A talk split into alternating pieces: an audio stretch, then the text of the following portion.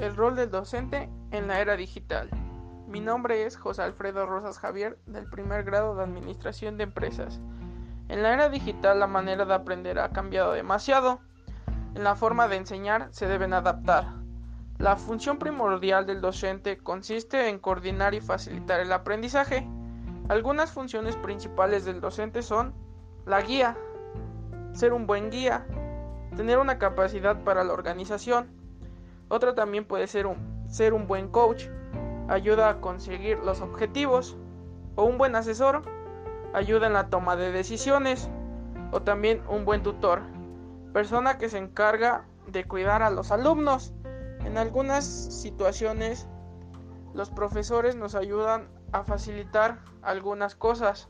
Algunas de las tareas que deben cumplir un docente son detectar la importancia, guiar los procesos de búsqueda, tanto analizar la información, seleccionar lo que realmente es necesario, habilidades y actividades digitales que nos motivan a los estudiantes pueden ser también la tecnología no solo en la aula, sino también en casa, en la vida social y en nuestro entorno.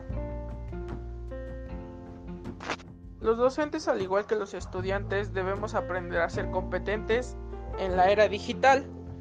Y mi conclusión es que es muy importante poner mucha atención a los docentes, ya que esto nos sirve demasiado a nosotros, tanto a ellos como a nosotros, para poder saber cómo llevar a cabo nuestra vida diaria y en nuestro entorno. Y mi comentario final es motivar a los estudiantes. Eso es lo que realmente importa más.